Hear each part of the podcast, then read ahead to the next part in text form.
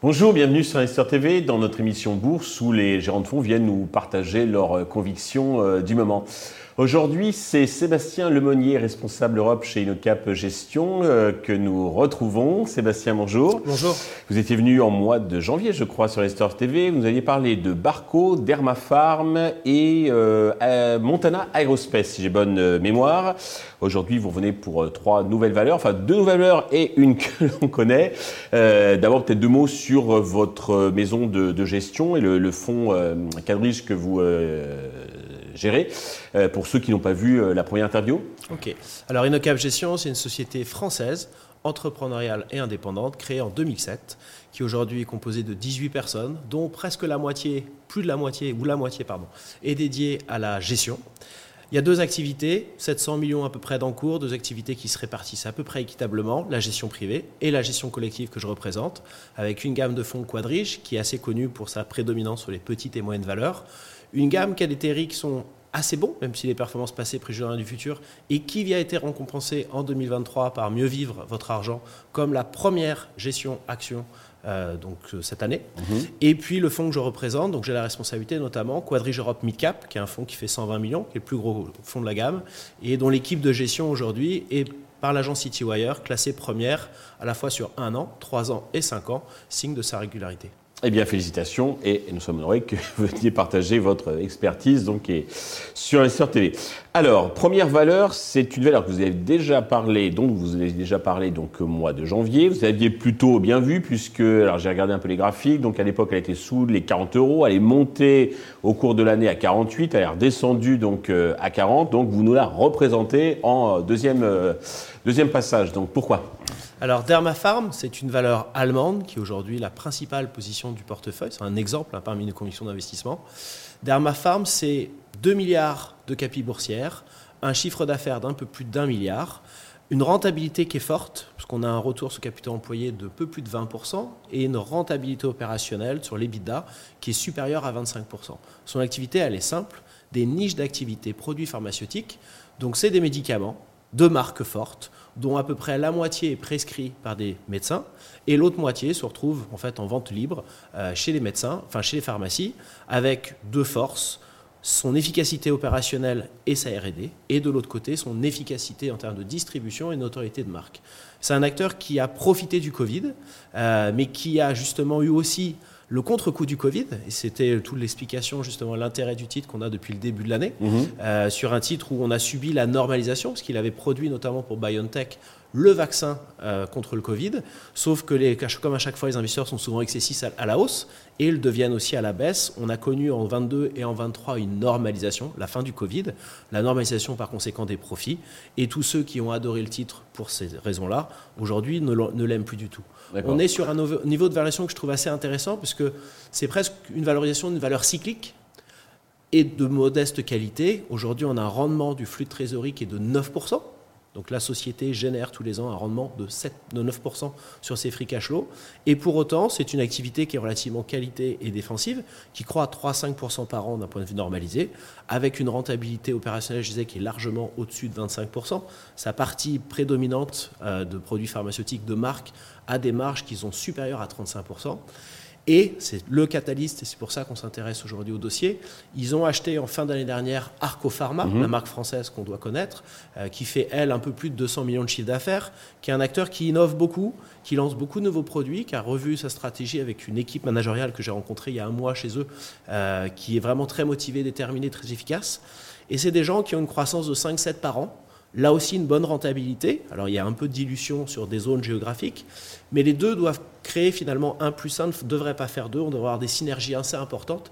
Et c'est pour ça qu'on pense qu'aujourd'hui, à 12 fois et demi les bits en termes de valorisation pour ah, Dermapharm et le rendement de free à 9%, on ne valorise pas potentiellement le succès de l'intégration et surtout les synergies commerciales qui pourraient être dégagées sur les deux, trois prochaines années, sachant que la société étant familiale et aussi conservatrice et ne nous a pas donné toutes les informations en termes d'opportunités. Il distribue des dividendes? N'y a pas un gros dividende puisque la société préfère réinvestir continuellement, d'où cette fameuse acquisition qui a d'ailleurs été financée hein. par tout le free cash flow qui avait été généré, généré pardon, par BioNTech. Parfait. Euh, deuxième société, donc euh, une société italienne, Fila. Alors, ce ne sont pas les vêtements de sport, c'est des crayons de couleur. Donc, euh, Alors, c'est les crayons de couleur pour les enfants de 18 mhm. mois à 8 ans, donc une activité assez non discrétionnaire. Donc, même en période de crise, en quelque sorte, c'est quand même difficile de couper. Il y a aussi une partie matérielle artistique. Ils ont notamment en France la marque Canson, qui est mhm. bien connue.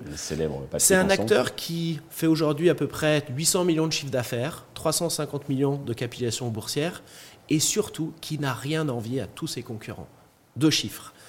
Cet acteur fait 150 millions d'EBITDA pour 800 millions de chiffre d'affaires en 2023. Belle rentabilité. Si on prend ces 10 principaux concurrents, qui ensemble font un chiffre d'affaires de 3,5 milliards, ces concurrents ensemble font tous ensemble le même EBITDA que lui. C'est le meilleur acteur de son industrie. Une industrie qui peut paraître un peu ennuyeuse, mais qui génère beaucoup de fric à chaud avec une très forte visibilité.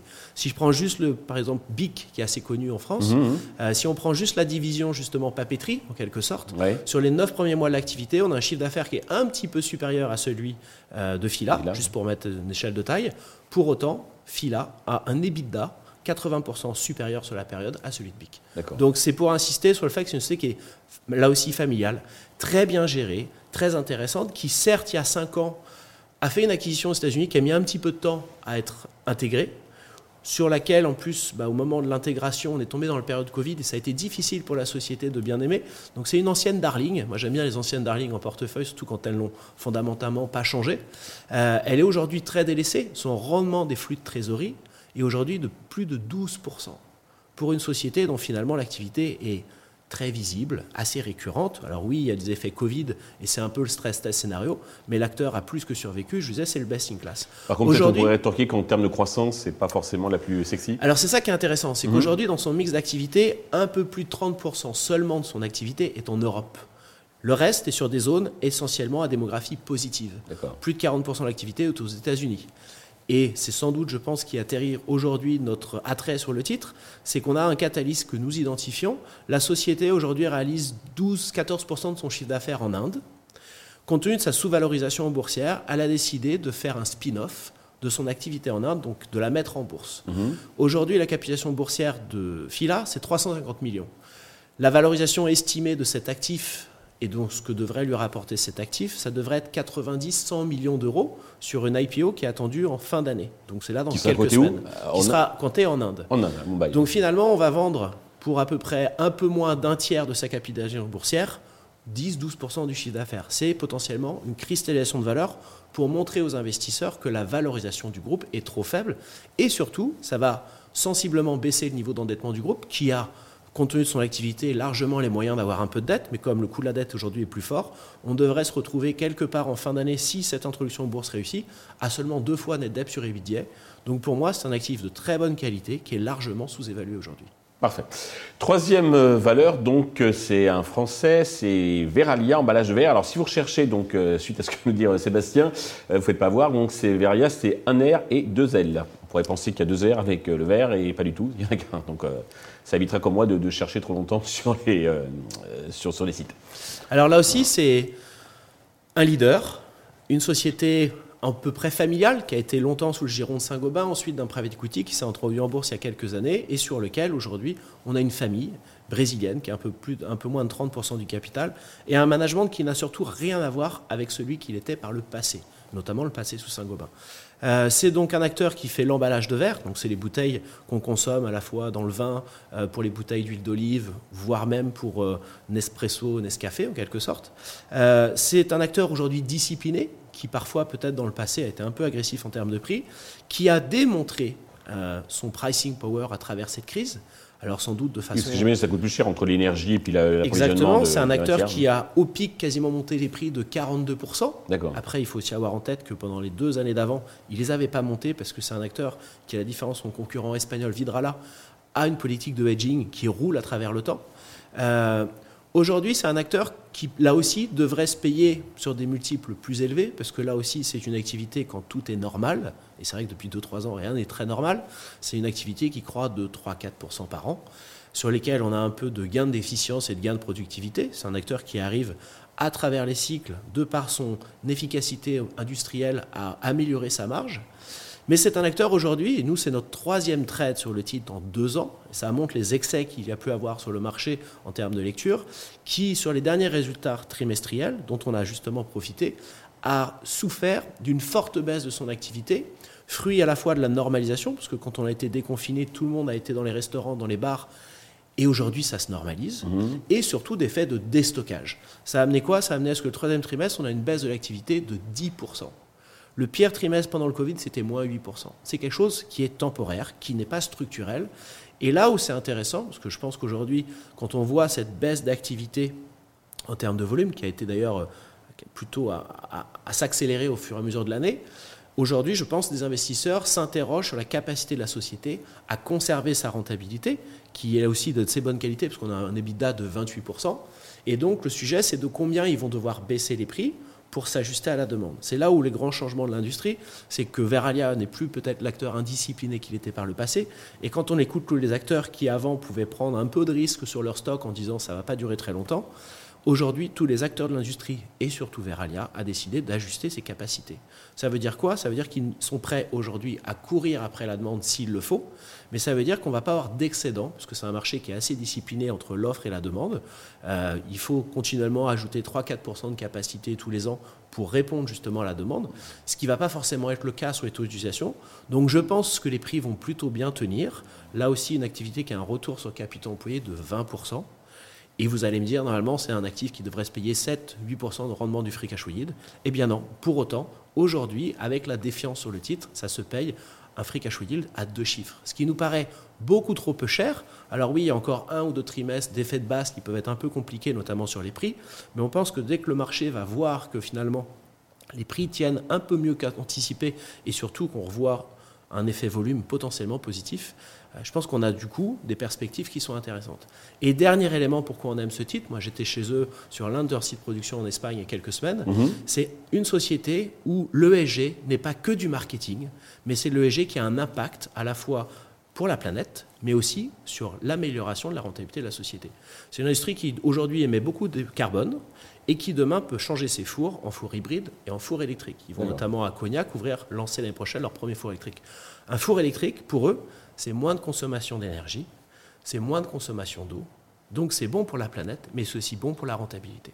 Et ça, c'est assez rare, et donc c'est pour ça qu'on aime bien cet acteur-là. Parfait. Alors, j'ai donc Dermafarm, euh, Fila et euh, Veralia.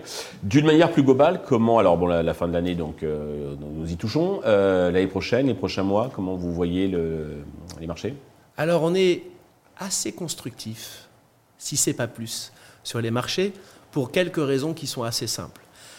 La première, ça aurait été encore plus vrai il y a 2-3 semaines, le sentiment n'a jamais été aussi faible, en général, sur les actions, et il suffit de voir les positionnements. Depuis un an, on nous dit, c'est vrai, que les petites et moyennes valeurs sont décotées, sont pas chères en relatif à l'histoire par rapport au large cap. Mais ça, ça suffit pas. Et qu'en effet, quand le monde a très peur, quand il y a des flux qui sont adverses, bah, ça suffit pas, il faut des catalystes. Aujourd'hui, la bonne nouvelle, c'est que, un, on n'est plus sous-valorisé, on est décoté. C'est arrivé trois fois en 20 ans. La dernière fois, c'était en 2008. Donc potentiellement, c'est une bonne nouvelle, parce que si on se rappelle le 2009, 2011, jusqu'à 2011, les marchés s'étaient appréciés et c'est favorable dans ce cas-là aux petites et moyennes valeurs. Mais là, le passé encore ne préjuge rien du futur. Mhm. L'autre nouvelle, c'est qu'on a observé notamment fin septembre et octobre des vendeurs forcés. Donc moi qui ai 20 ans d'expérience, en général, un vendeur forcé, ça peut durer, il n'est pas rationnel, il est contraint de vendre, mais ça peut permettre à celui qui a un peu de liquidité de renforcer des positions ou de constituer des positions. La décollecte, hein, et donc ça monte des excès. Mhm. Aujourd'hui, les trois valeurs que je vous parle, dont je vous parle aujourd'hui, et c'est la bonne nouvelle, quand on a acté sur les taux que finalement les taux allaient rester plus hauts plus longtemps, on vient enfin de reconstituer les primes de risque. Alors oui, je sais qu'on va me dire 3-4% sans prendre de risque, c'est attractif, c'est vrai. Mais un, c'est inférieur à l'inflation. Et deux, aujourd'hui, quand je vous parle de trois idées qui sont relativement qualité, qui ne sont pas très cycliques, qui se traitent avec des rendements de free cash yield proches de 10% ou plus, ça veut dire que c'est des investissements où la prime de risque est reconstituée parce qu'on gagne potentiellement 10% si je rajoute un petit peu de croissance. Ça me rappelle finalement les années 2003 jusqu'à 2007 où les taux étaient peut-être proches des niveaux actuels, mais on s'y est un peu déshabitué, où finalement il y a toute une partie de la cote qui n'a pas profité les dernières années de revalorisation, qui aujourd'hui pourra en profiter. Et c'est ça qu'on trouve assez intéressant. Aujourd'hui, sur l'ensemble de la gamme Quadrige, on est totalement investi avec des très fortes convictions. Parfait. Sébastien, euh, merci. J'espère à bientôt pour venir euh, nous partager donc euh, vos connaissances, votre expertise, votre conviction. Merci à tous de nous avoir suivis. Je vous donne rendez-vous très vite sur Investisseur TV avec un autre invité donc dans notre émission Bourse.